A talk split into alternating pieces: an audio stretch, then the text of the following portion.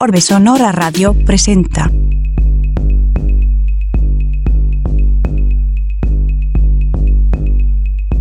...88.5 FM, Radio Universidad San Luis. Bienvenidos, bienvenidas, bienvenidos y bienvenides a la cuarta temporada de Orbe Sonora Radio.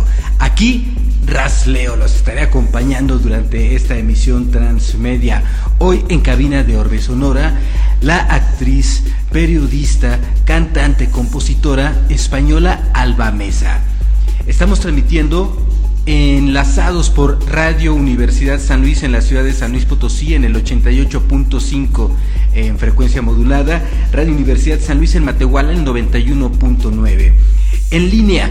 En línea nos encontramos por radio y televisión.uaslp.mx y por orbesonora.com. En video estamos enlazados por Instagram TV, por YouTube, por Facebook en las cuentas de Orbe Sonora. La versión en podcast existe ya en eh, Spotify. También está disponible en Apple Podcast, en Google Podcast, en Tidal, en Tuning Radio, en Deezer también estamos en Mixcloud, búsquenlo como Orbe Sonora. Saludos Underprod Radio, saludos comunidad Underprod Radio, Underprod Radio Alemania, Underprod Radio Nueva York, saludos Underprod Radio California, saludos Underprod Radio Washington DC, saludos Underprod Radio Colombia, Saludos Underprod Radio Mexicali, saludos Underprod Radio San Luis Potosí en México desde donde estamos transmitiendo. Saludos comunidad Underprod Radio Filipinas. El día de hoy tenemos una una invitada que se ha dedicado desde niña a bailar, a cantar. Bueno, ella desde los cuatro años dice, a mí aquí por allá. Ella nace en España, y su nombre es Alba Mesa. ¿Cómo estás, Alma? Bienvenida. Hola, buenas noches. ¿Cómo estás? Pues bien, un poco dormida. si se me va un poco la cabeza, ya sabes. no pasa nada, no pasa nada, Alba. ¿Cómo has estado? ¿Qué tal, qué tal tu día hoy? Pues muy, muy, empezó muy temprano y ha estado muy ajetreado, ensayando todo el día. Sí, recién acabas de, publicar un, eh, álbum esta, en este enero, ¿verdad? Bueno, el primer sencillo del que será mi nuevo álbum. Ah, el primer sencillo es. Sí, sí, sí, es el primer sencillo. Bueno, también se publicó eh, el vídeo de lo que es la obertura del álbum. Ah, ok, sí, sí, sí. Eso solo está en vídeo y, y sí ha salido ya el la primera canción del álbum. ¿Y qué te, te está yendo con este, con este track? Pues la verdad, muy bien. Eh, o sea, yo estoy contenta. Llevaba bastante tiempo sin, sin, publicar música, no porque yo no quisiese, sino por otros motivos. Y, y, además sabiendo pues cómo son las plataformas digitales, que esto igual no se sabe como en el público en general, de que te castigan un poco cuando dejas de publicar música, no te tratan bien, te no te meten en playlists, esas cosas, bueno, que a veces sucede, pues pensé que iba a estar mucho más desfavorecida y evidentemente no he tenido ningún apoyo de playlist de las propias plataformas, pero eh, pues es la, la, gente la está escuchando y eso al final es lo que, lo que más importa, lo que más lo que manda y el mayor regalo que puedo tener, que es que la gente lo escuche porque quiere.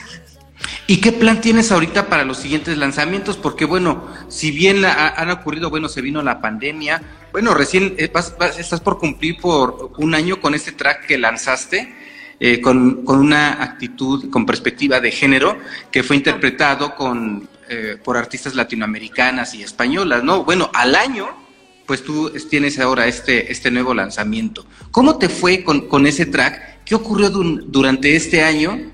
¿Y qué está, y qué está ocurriendo ahora? ¿Qué planes tienes para, para esta nueva música, Alba? Bueno, con Mujeres Ya, que es el que te refieres, ¿verdad? Eh, Así es. Sí, bueno, salió por el Día Internacional de la Mujer, tienes razón, casi, bueno, en unos meses, hará un añito.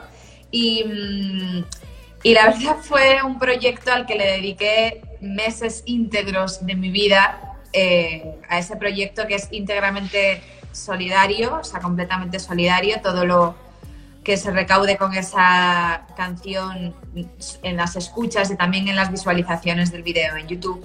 Todo se dona a Fondo Semillas, que de eso es una organización de aquí de México que lleva más de 30 años eh, apoyando a mujeres y por supuesto también a niños y a hombres de manera indirecta. Y, mm, y con ese track fue muy bien, porque, porque es un track que a día de hoy se sigue escuchando muchísimo, que miles de personas han conectado con lo que dice esa canción, con lo que pretende, que les pasan cosas buenas con esa canción y eso es un absoluto regalo y, y, y obviamente pues todo lo que además se pueda recaudar de manera económica y eso pueda suponer un impacto en la vida de algunas personas, pues imagínate. Claro, claro. además, eh, yo creo que es una labor social bien importante eso que, que, estás haciendo, pues por toda la cultura que se vive, no nada más en México, eh, en varias partes del, del mundo, eh, patriarcal, ¿no? En donde pues a la mujer, por su condición de ser mujer, le toca vivir unas situaciones pues desfavorables. Sí, eh, yo creo que no hay ningún país en el mundo que se libre, ¿no? De, porque al final hemos sido educadas prácticamente todas las personas del mundo más o menos de la misma manera. Obviamente hay diferencias culturales, pero bueno, el patriarcado del que tú hablas y, muchas otras cosas que han hecho creer eh, a mucha gente y durante muchos años pues que las mujeres o no teníamos que tener los mismos derechos, o no tenemos que tener los mismos derechos, o que somos inferiores, o bueno, muchas más cosas, ¿no? Que ya creo que casi todas sabemos. Pero, pero bueno, yo sinceramente, y te lo digo de corazón, como que abordé ese proyecto y lo sigo abordando con muchísimo amor.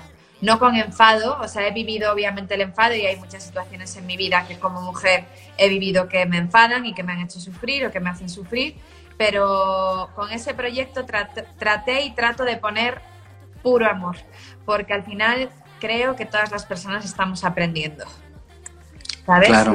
Y, yo en mí misma eh, he identificado durante años eh, comportamientos o pensamientos que he tenido que vienen también de esa educación y cuando me di cuenta fue como, wow, o sea, es que yo pienso esto, eh, yo pienso esto y es, y, bueno, pues estamos aprendiendo. O sea, yo creo que el tema es irnos dando cuenta ya no solo en, en términos de, de, la mujer, sino en todo, en todo en general, de irnos dando cuenta de las cosas que, que, ya no funcionan o que no han funcionado nunca o que tenemos que cambiar y que tenemos que evolucionar. Yo al final creo que estamos aquí para eso, ¿no? Para ir aprendiendo y, y mejorando y eso tiene que ver con, con ir modificándonos, con ir transformándonos y con ir tratando de ser mejores personas. Tú, por ejemplo, en, ese sentido, ¿qué, ¿qué, situaciones igualitarias o qué distancia encuentras entre España y México? Eh, a ver, pues por ejemplo, noto alguna diferencia en, en los comportamientos en las relaciones de pareja. Siento, que aquí hay aún mucha más cultura, por llamarle de alguna manera, del celo, de los celos. En México. Sí, en México, eh, claro, porque ahora estoy en México. Em, que esto no quiere decir que en España no haya eso, para nada. Por supuesto que hay celos, y, pero aquí lo he visto como de una manera más normalizada, el mm. tener celos. Y a veces cuando le he hablado con alguna chica que me contaba, no, es que tú no sabes, no sé cuál, y yo decía, pero a ver, es que esto no es sano, o sea, no es sano eh, ir con tu carro a, a, vigilar si tu novio está haciendo algo, es que, es que esto, no, esto, esto es terrible, o sea, pero es para, para ella ya, ¿no? Y me decían, ya, pero es que tú no sabes, es que los hombres aquí están muy acostumbrados a tener varias mujeres a la vez. Y esto me lo han dicho un montón de chicas y por supuesto, no es generalizado porque conozco a muchísimos hombres en México que no tienen varias mujeres, o sea, que no están teniendo relaciones con muchas mujeres a la vez, no consentidas. eh, pero, pero me ha llegado mucho este comentario, ¿sabes? Que más de una vez, más de dos, más de tres. Y eso pues, me llama la atención, como que creo que al final pues hay algo a lo mejor que quizá es cultural, no lo sé. Es que esto casi me lo tendrías que contar tú más, porque yo voy como, como viendo, escuchando y, también tratando de entender. Pero también, por ejemplo, siento que en México hay una fuerza también de conciencia en todos estos aspectos increíble. En generaciones jóvenes. Sí, bueno, también las adultas, ¿no? Que lo, lo vamos viendo, yo qué sé, pero sí. O sea, esa fuerza la veo. Eh, el primer día que llegué a Ciudad de México, eh, me llevaban desde, desde el aeropuerto a mi casa y en el coche pasando por no sé ni qué calle, de repente de las primeras cosas que vi fue una pintada enorme, preciosa, con un mensaje precioso de igualdad, de equidad, de, de conciencia ¿no? hacia este asunto en concreto. Y fue como, wow, no me lo esperaba. Además es Ciudad de México, en donde es más cosmopolítica y diversidad de pensamientos, y es más común ver esto, pero fíjate que en el resto del país eh, no es tan así como en la Ciudad de México, ¿no? Sino es más tradicional todavía. Claro, es que de verdad, o sea, es que estamos aprendiendo y estamos aún en, niveles seguramente muy, muy iniciales de todo lo que tenemos que trascender como seres humanos en este aspecto y en, en cientos más. Sí, y son, son, situaciones que cada década se van dando de diferentes formas muy similares. Por ejemplo, pues el movimiento feminista, ¿no? Que hubo en, los 60, lo que ocurre en los 70, en los 80 y así se, se va dando de, generación entre generación. Y eh, antes todavía más, más difícil también, ¿no? Por, por las condiciones en, en, cómo se piensa en una sociedad eh, patriarcal. Oye, oye, Alba, eh, pasando a otro tema, me platicabas hace un momento que recién en enero estás lanzando el primer EP de un próximo álbum. Y con la primera canción, la primera canción. Es la primera canción. Ok, eh, y, esto viene eh, luego de prácticamente de casi un año de no tener lanzamientos. ¿Cómo, se, ¿Cómo tienes planeado ahora hoy eh, teniendo esta conciencia de los algoritmos de las plataformas digitales, de consumo que es diferente hoy a cuando eras bebé, a cuando eras niñita, a cuando dabas tus primeros bailes a, los cuatro años, el consumo de música es diferente. Hoy, ¿qué tienes planeado para con este eh, nuevo nueva producción, este nuevo álbum? Pues va a haber mucha música durante todo el año. Eh, ese es mi plan. Pero ya no solo por, por cómo se consume en día música, sino porque tengo unas ganas terribles de compartir música. Entonces, si por mí fuese, te puedo asegurar que estaba sacando una rola a la, semana. O el día casi, pero, pero eso no, no es muy inteligente por mi parte, entonces eh, hay que, al menos voy a dejarle un poco de tiempo entre canción y canción a, a la gente para que la pueda escuchar, pero lo que sí te puedo decir es que este año va a haber mucha música de constante. Oye, pues qué buena noticia, qué, buena noticia nos estás dando, porque además tienes una, una voz muy característica de ti con tu propia tesitura, eh, unas armonías también muy, muy agradables, en un estilo muy propio, que, que, te caracterizan, y eso me sorprendió cuando te escuché. No, porque si bien ha, habido otras muestras de tu trabajo en, en actuación, por ejemplo, eh, bueno, televisión española, que a lo mejor eh, son ciertos contenidos que aquí en México no se ven, pero revisando los trailers, revisando lo que se ha podido ver en Amazon, me parece que hay, que hay una de las series donde has participado, pues es, es muy buena la calidad también de, trabajo que tienes en la parte de la, de la actuación. ¿Cómo te nace todo esto, Alba, de, del acercarte al arte? Tú de niña tenías eh, cierta educación familiar, ¿qué ocurre en casa? Para que te sensibilice todo esto? Pues cero. O sea, nadie en mi familia tiene nada que ver con la, con la cultura, ni con el arte. O sea, sí a mi padre eh, le gustaba tocar la armónica, pero ya, y de una manera súper, mm, vamos, de Pascuas en Ramos, o sea, no, no son músicos. Eh, a mis padres les gusta mucho, sí, como las manualidades. Eh, mi padre pintaba muy bien, a mi madre pues le gusta mucho coser, pero nada que ver eh, con lo que yo hago. Y, mm, y yo empecé a cantar de niña eh, de una manera completamente natural y espontánea. Entonces, mm, hay como un recuerdo en mi casa de yo con cuatro años, eh, que, soy hija única, jugaba muchas horas sola y mm, de que, estaba jugando debajo de la mesa del salón, del comedor, eh, haciendo un puzzle o algo así y mi padre estaba escuchando la televisión y, y estaba cantando un cantante y como que cuando terminó la actuación me escuchó a mí replicar la, la, canción.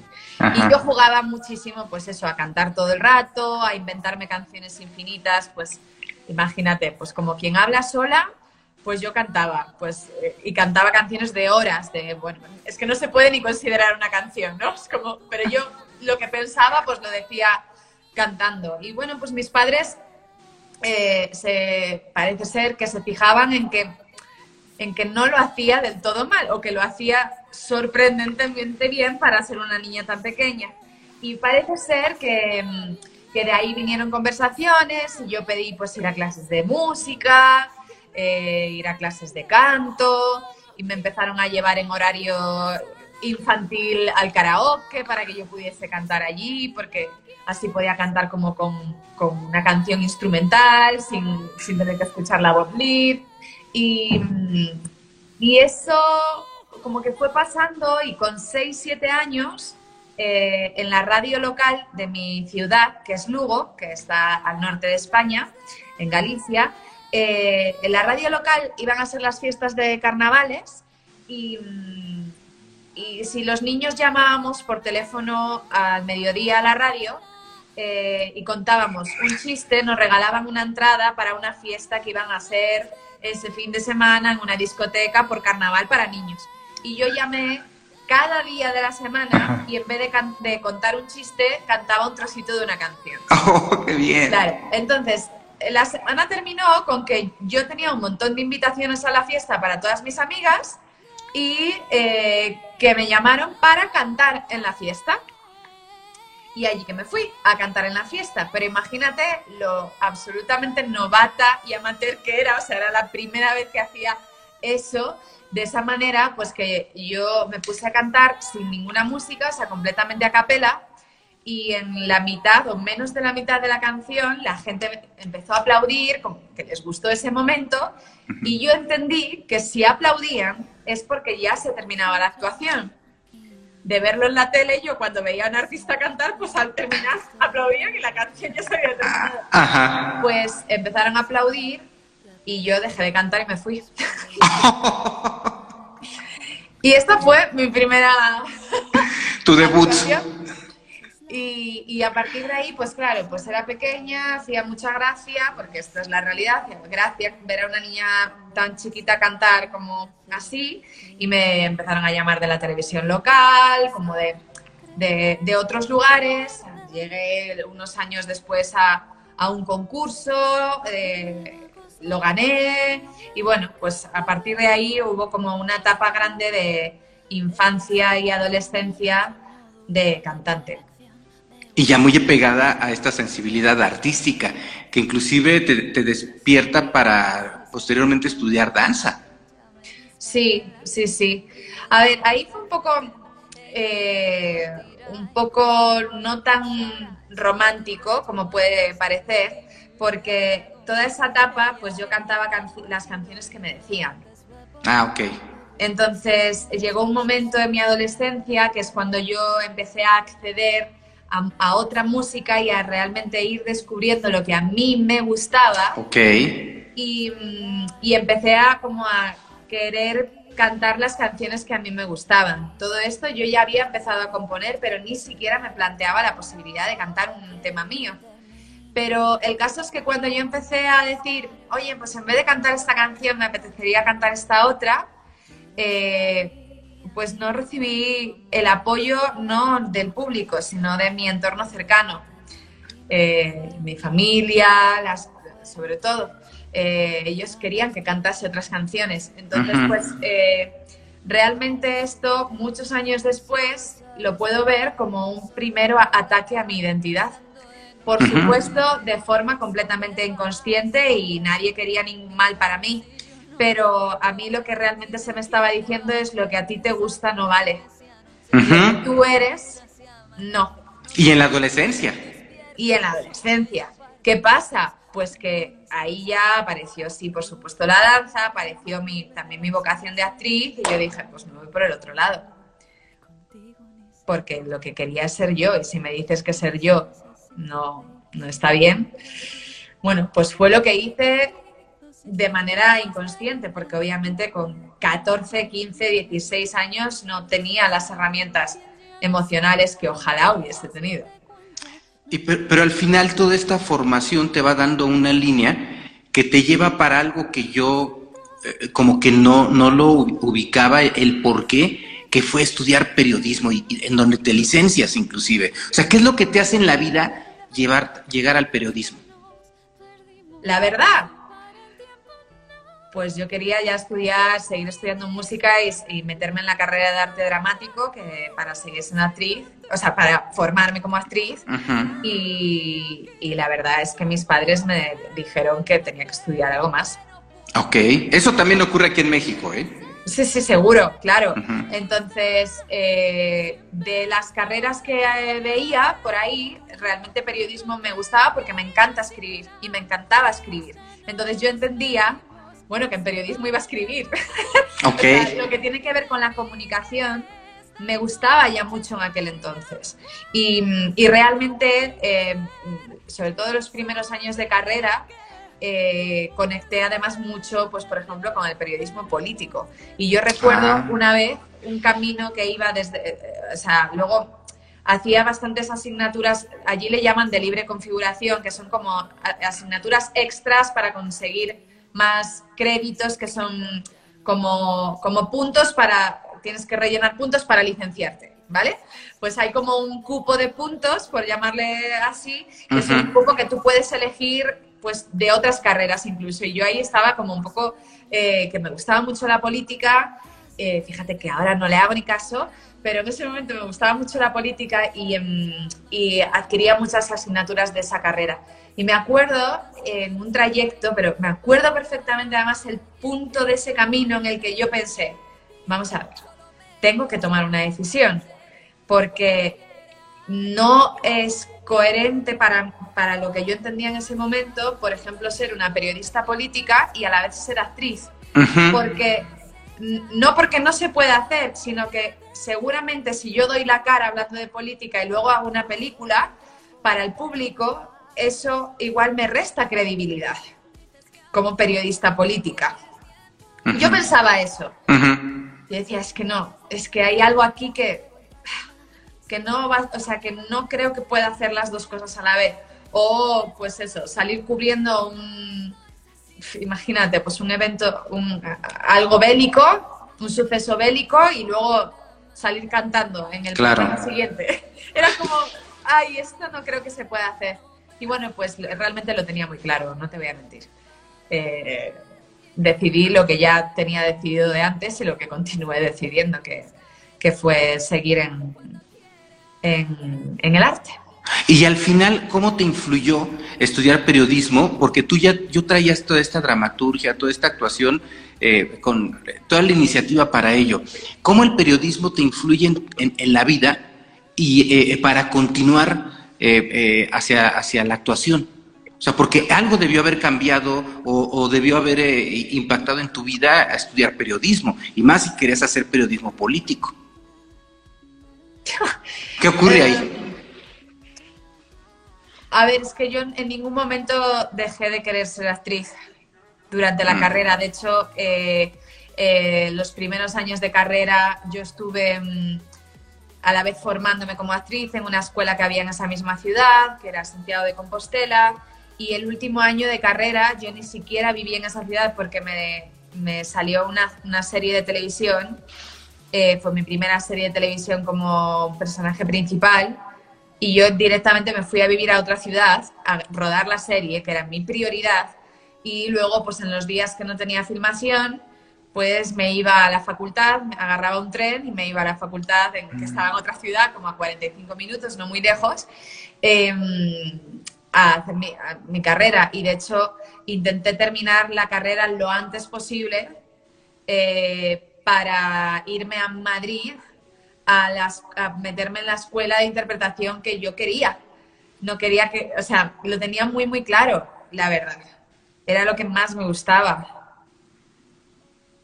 Estamos platicando con Alba Mesa, una chica que desde niña, desde los cuatro años, le encanta cantar, eh, empieza a tener una formación artística, el, flujo de la vida la lleva a estudiar inclusive periodismo, pero ella sigue en lo suyo y nos platica que, le interesa continuar con la actuación. Alba, ¿y luego qué sigue, de, qué sigue de esto? Porque ya empiezas tu primera serie, ya tienes este acercamiento, pues ya no en el foro de teatro, sino ya en una pantalla. Y esto pues te abre también otra ventana. Ah, sí, sí, justo unos años antes había hecho una película también, había hecho un musical, eh, además a nivel nacional, pero sí, evidentemente fue la primera serie y, y, fue importante, pero realmente yo te juro que, que, que lo que más me sirvió en ese momento fue para poder tener el dinero para poderme ir a Madrid a a seguir estudiando y formándome y, tratando de crecer.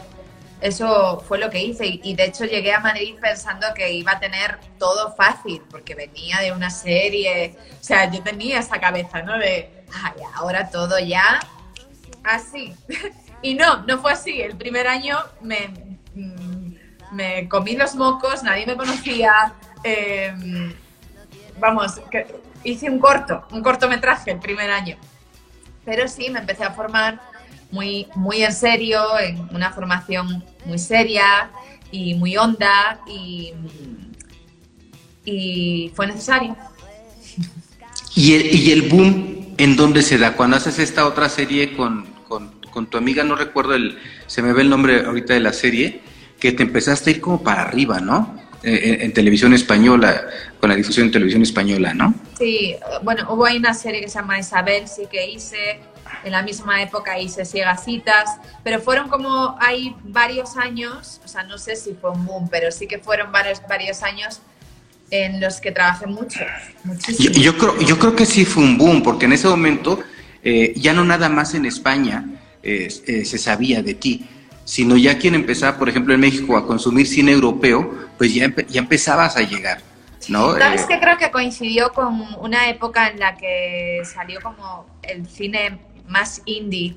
Hubo como un apogeo de, de, de un montón de películas que se hacían con menos medios de los habituales. Y yo estuve en varias que fueron como muy importantes en esa hora de, películas. Y, y, sí, por supuesto, en ese momento yo trabajé mucho, mucho y de ahí pues pude hacer varias series eh, y, más cosas. O sea, también fue una época en la que, o sea, estamos hablando como un rango a lo mejor de cinco años, quizá menos, pero que también pues hice una obra de teatro que era la ópera de los tres reales, que fue muy importante en España. Mm, eso tenía varias series, varias películas, o sea, eh, creo que un año rodé como, este, tuve participación como en cinco o seis películas o no sé cuántas, o sea, ya ni sé, pero, pero, pero eso es bastante insólito, o sea, no me ha vuelto a pasar, Pero bueno, mm, no sé. Mm. Sí es lo que estuve viendo que durante 10 años, digamos, de, después del 2010 al 2018, eh, antes de la pandemia, estuviste, estuviste involucrada en muchísima, muchísima producción eh, tanto eh, en teatro como, bueno, la parte del musical, la serie, las películas y la música también, ¿no? Porque ya al final empiezas a, consolidar más eh, toda esta propuesta que traes musical también, ¿no? Entonces fue muy, intenso. Volví, volví. Volví a la música porque aunque siempre estuvo por ahí, pues tuve como varias experiencias que para mí no fueron agradables, ya no solo la, la experiencia de la adolescencia, eh, sino alguna más que era como, yo iba a la música y de repente pues me pasaba algo y, en vez de ver qué había ahí o, aprender a gestionar eso, pues decía, no quiero saber nada de la música. Entonces tenía como una relación así eh, curiosa hasta que me di cuenta de que cada vez que yo iba a un concierto como público no pasaban ni dos minutos y yo ya me estaba imaginando que era yo la que estaba encima del escenario, hasta que me di cuenta de que tenía una carpeta llena de canciones que componía y las metía dentro de esa carpeta. Y dirás, pero ¿cómo no te diste cuenta antes? Si es que es como algo evidente, pues, pues tenía yo un velo de algo que supongo que le tenía muchísimo miedo, quizá, o, lo que fuese, pero no, no fui consciente hasta ya bastante mayor eh, y que dije, mira, o sea, quiero hacer mi proyecto en serio y no tengo ni idea de cómo hacerlo, pero bueno, pues fui aprendiendo. En, en 2017, creo que es, eh, saqué mi primer EP, que para mí fue un máster absoluto de cómo funciona esto de hacer música en serio.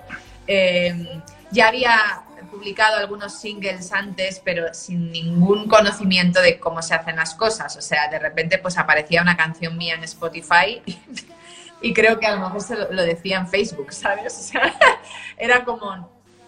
No, no tenía claro nada. Y, a partir del EP fue como cuando me senté en serio. o sea, cuando tomé la decisión en serio, bueno, justo antes del EP, tomé la decisión en serio de darle la importancia a mi carrera musical que realmente anhelaba.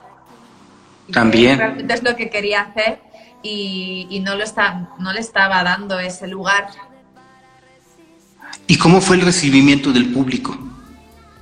Eh, pues la verdad, yéndome al EP, a EP Valiente, em, de, yo no tenía público a nivel musical. O sea, el público. Sí, nuevo, eras nueva.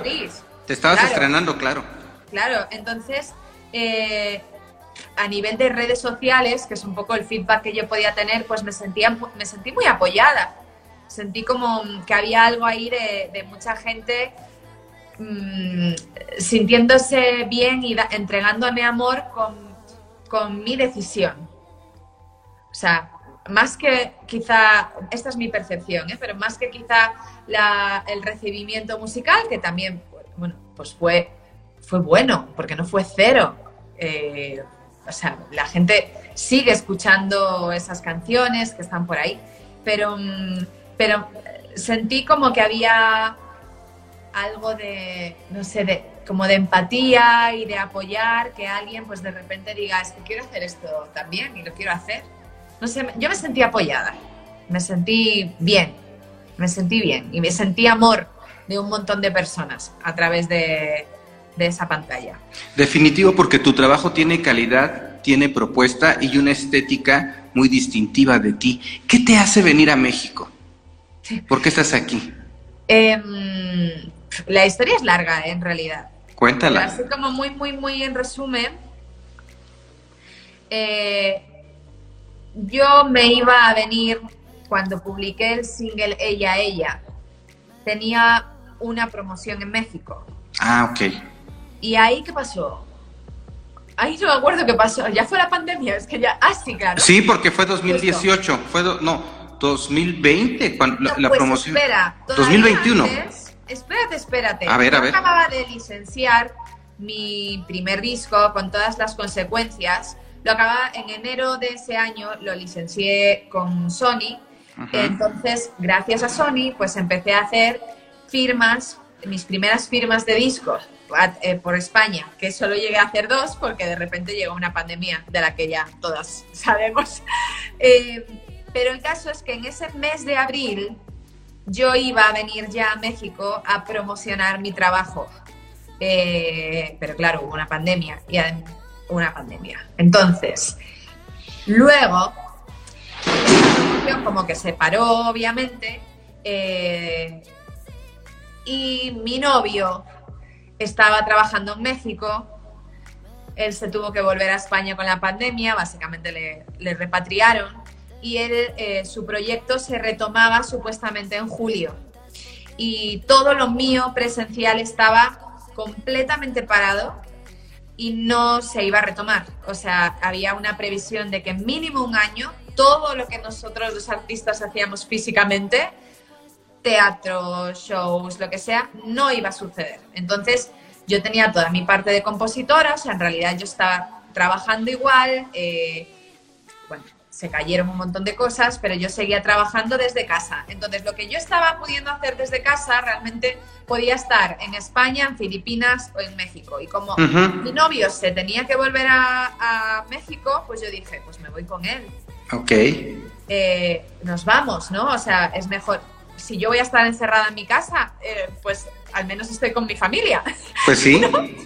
Vale, pues eh, ahí imagínate, dejamos nuestro departamento en, Madrid, eh, metimos todas las cosas que en una bodega y mm, literalmente tres días antes de que saliese nuestro avión ya teníamos nuestro depa en México y todo, pues o sea, vuelven a bloquear el proyecto y cancelan el vuelo y todo y de repente nos vimos sin casa. Fíjate. Literalmente. Y, sin trabajo. Y, sin nada, o sea, al, a lo loco, o sea, fatal. ahí, ahí fue mi verdadera crisis de, la Sí, claro, claro. Y bueno, pues eh, esto, ya por resumírtelo muchísimo, pasó en que de repente pues acabé viviendo casi un año en un pueblito súper chiquito, eh, que fue de las mejores experiencias de mi vida. ¿Aquí en México? No, en, en España. Ah, ok. Y el, eh, el proyecto como que se iba moviendo, moviendo, moviendo, moviendo. Bueno, pasaron muchas cosas, pero el caso es que tanto a mi pareja como a mí, prácticamente al mismo tiempo, eh, nos salió trabajo en México, estando en España. Y fue como, wow, eh, ok. La vida te llevó ahí, ¿no? Sí, entonces pues nos vinimos eh, una vez más y esta fue en serio, hasta llegamos aquí. y, mm, y así, pues realmente lo que nos trajo a México y lo que me trajo a México fue eh, una apuesta de trabajo y, en ello continúo. Oye, qué, qué, bonita historia. ¿Tu, tu, pareja qué se dedica? Él se dedica al audiovisual. Ah, pues va de la mano, ¿verdad? Bueno, más o menos. De alguna forma, de alguna forma. Mm. No está muy lejos. Sí, pues tiene que ver con la comunicación y todo esto. Oye, pero qué padre, ¿no? Cómo van fluyendo las cosas y cómo va fluyendo cuando, cuando te dedicas a algo, cuando te vas aplicando. A veces, a veces sin darnos cuenta, creo que vamos haciendo que sucedan las cosas, porque nosotros mismos vamos provocándolas. Vamos, vamos pues, haciendo ese camino, ¿verdad? O sea, claro, seguro. Sí, porque de hecho cuando él ya se iba a venir, em, yo tenía muchas dudas, porque en ese momento pues empezaban a reactivar mis cosas en, en España. Pero también yo siempre tenía como la, la, cosa ahí de que para el crecimiento que yo quiero y para los objetivos que yo tengo en la vida y en mi carrera, sabía que en algún momento tenía que, que cruzar. Y, pero tenía dudas porque en ese momento pues estaba sin trabajo y era como, no me quiero ir a ningún lugar en el que de repente llego, no tengo trabajo. A mí no, no, me gusta lo de tener que depender de nadie. Er, o sea, tuve muchas dudas y parece ser que el universo dijo, ok, no te preocupes, pues tengo trabajo. Qué lindo. Te lo voy a dar en México para que entiendas que es un buen momento. Y, y bueno, pues me atreví, me atreví. Ese trabajo fue que me dieron la, eh, para hacer la música de, una, de un TV show de HBO Max. Y que realmente pues se hacía aquí en México, pero hasta te diré, o sea, el trabajo venía desde México, pero yo podría haber estado en cualquier otro lugar. Sí, trabajando a distancia. Pero, claro, pero sentí que, sentía que era un buen momento y llevo ocho meses aquí y están pasando cosas bien bonitas y estoy contenta. Entonces, en tu día a día, ¿a qué te dedicas, Alba? Porque por lo que me, nos estás platicando, pues la parte de la música, esa, esa parte eh, muy personal, esos proyectos muy internos que necesitas hacer para seguir con tu día a día, con tu existir.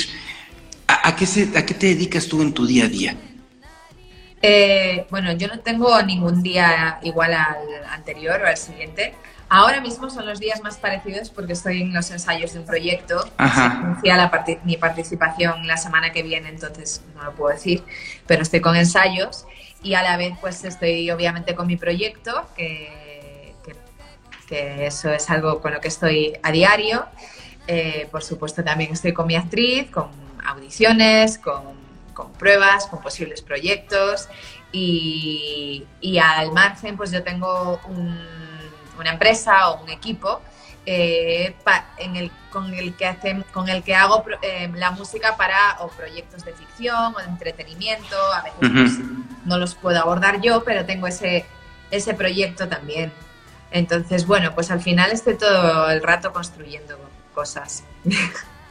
Órale, entonces, eh, pues claro, cuando tú que te dedicas a la composición, por ejemplo, en tu proyecto personal, pues es un proceso creativo el que tienes. Para ello necesitas tu espacio, tu propio tiempo, tu inspiración. ¿Cómo se va acomodando en tu día a día que estás haciendo música para series? Que bueno, ahorita viene este, este, este lanzamiento o esto próximo que eh, eh, en unos días. Eh, ¿cómo, le das espacio para tu desarrollo creativo en, en la parte de la composición? Pues te diré, te reconozco que a veces es sumamente complicado por ejemplo, ahora en, esto, en estas semanas que estoy con ensayos es prácticamente inviable. Em, pero hasta el momento se ha ido acomodando. Entonces, por ejemplo, mi disco nuevo está ya hecho. ah, ok. ¿Cuántos tracks son? No te lo puedo decir. Está bien. Pero dijiste, dijiste que es un año. Dijiste que es un año, entonces yo pienso que han de ser alrededor de 12. Por ahí andará, por ahí andará. Pero, em, entonces, yo por ejemplo sentí que este, en, este verano terminé prácticamente, o sea, tengo tres tracks, te he mentido un poco porque están, estoy terminando justo la producción, pero no queda nada. O sea, ya, ya están, están. Em, pero sentí que se acomodaba perfecto porque porque sucedió, o sea, de repente encontraba los espacios, ¿sabes? Y lo pude hacer. Entonces, bueno, pues supongo que fui un poco más fluyendo. O sea, a un sueño con, el momento en que pueda decir, me, me escapo X meses a solo hacer este proyecto mío pero hasta el momento pues no ha sido posible y entre otras cosas pues porque eh, hasta ahora mis proyectos me los he pagado yo, eh, todo sale de mí y, y, no tengo una familia millonaria que me sostenga. O sea, me llevo pagando mi vida desde los 17 años, entonces Fíjate. imagínate pagarte tus discos, pues también. Entonces eh, he necesitado hacer más trabajo. ¿Y, cómo te ha ido con el label con el que estás trabajando, que al final es el que nos ha puesto en contacto de manera indirecta? Porque a mí me llegaron boletines de prensa con tu trabajo y es lo que yo empiezo a publicar cuando empezamos todo este, este contacto. ¿Cómo te ha ido con...? Creo que es mi distribuidora, o sea, quien, quien ¿Ah, te ha debido demandar ha sido la distribuidora, porque ahora mismo eh, no tengo... Label. Eh, no, no, eh, no. justo ha sido uno de los deals que he tenido que hacer en los últimos meses, pues poderme liberar de lo que no quería mirar. ¿Y cómo te ha ido? ¿Cómo te ha ido? Sin eh, disquera. Ajá. Es horrible, o sea, es horrible. Tiene una parte maravillosa. Ajá. pero a la vez es eh, todo lo que de repente pues recae solo en mí a nivel de trabajo, pues es una salvajada. O sea, yo, a mí me parece, es, es tremendo. O sea, yo eh, realmente no, te miento, o sea, yo lo que sueño es con poder tener eh, un equipo que crea mi visión, que apueste, que apueste por mi visión y que me ayude. Que ahorita, eh, ajá. Al final creo que, bueno, en, mi, en mi visión de cómo yo planteo mi carrera, sí todo pasa por mí, pero no tengo que estar yo ocupándome de todo, porque no es viable y, y porque en muchas ocasiones va a costa de, mi salud. Eh, y porque yo a nivel individual y a nivel independiente, a día de hoy no tengo la fuerza que podría tener con, por ejemplo, alguien que esté apoyando pagando publicidad. Sin, sin embargo, eh, tiene esa, esa autenticidad al ser indie. Por ejemplo, por, un, por una parte tenemos la música, la composición, que es muy linda, pero y por otra parte tenemos el arte visual, ¿no? La, la, sesión fotográfica eh, que, te han hecho, eh, el arte del, del sencillo. Eh, eh, ¿Quién te apoya en todo esto? Tu pareja. O sea, soy yo. Tú solita. A ver, obviamente tengo que contratar a gente o hacer equipo, pero, pero todo soy yo. Claro, o sea, sí es cierto, los videoclips los, los realiza mi pareja, pero Ajá. vemos. Pero a mí nadie me está regalando nada. Nada. Ni un peso. Qué difícil. Nada. Qué difícil. Y, no, Pero- pero- y, y tiene su cosa maravillosa en el sentido de que, de, de que yo trabajo mucho en mi propia identidad y en respetar mi esencia y en respetar mi identidad. Por eso también a la hora de hacer los vídeos, de quien más me fío ahora mismo, pues sí es de mi pareja porque, porque me, me conoce y porque, porque puedo hablar y llevo hablando muchos años con él de exactamente cómo quiero las cosas. Pero también te digo, o sea, hay ideas, hablando en lo visual, que no puedo llevar a día de hoy a cabo porque no, las no me las puedo permitir a nivel económico, literalmente. Entonces, eh, ser independiente pues está genial en muchas cosas, en otras pues, pues hay límites, al menos en mi caso. Claro, claro, claro, pues sí. Pero, eh, sin embargo, tienes una estética muy bien trabajada, con todo un estilo. Y eso a mí me da mucho gusto porque cuando empiezo a consumir tu, pues, tu producto desde lo visual hasta eh, eh, lo auditivo, pues encuentro todo un estilo muy bien trabajado. No está improvisado, no se siente como que comparte de, de otro concepto, sino está muy bien delineado y muy bien trabajado. Está, es 100% profesional, indie en su esencia, ¿sí? Auténtico por esa, por esa independencia también que tiene, pero sí tiene una línea muy bien hecha, muy fina. O sea, Qué hay que que lo decirlo. hay sea, que decirlo, se, no- se nota, ¿eh? Muchas gracias. Sí, o sea, es- hay muchísimo trabajo detrás, evidentemente, y, y mucho, mucha, mu- mucha reflexión también, y mucho ver lo que sí, ver lo que no, y, y o sea, está volviéndose mi gata loca. ¡Quieta! Pero no pasa nada. No pasa Está nada. queriendo llamar mi atención. No pasa No, pero- nada. Cá- Cárgala si quieres. que hay mucho, mucho trabajo, evidentemente, y, y, y al final pues ya también son unos años de, de irle dando a, a cómo quiero presentar mi proyecto y, y queda muchísimo, ¿eh? O sea, yo ahí sigo, o sea, no, no siento que haya nada que ya diga, ah, ya está. No, no, de hecho a mí algo que me fascina es la propia transformación y ver cómo evoluciona y hacia dónde, pero sí tener muy claro, o sea, te- yo tengo muy claro de este disco medio mal, medio bien, que es su título, No, está muy, Eh. está, ajá. está muy, pensé que estaba diciendo otra cosa, no, está muy bien el disco.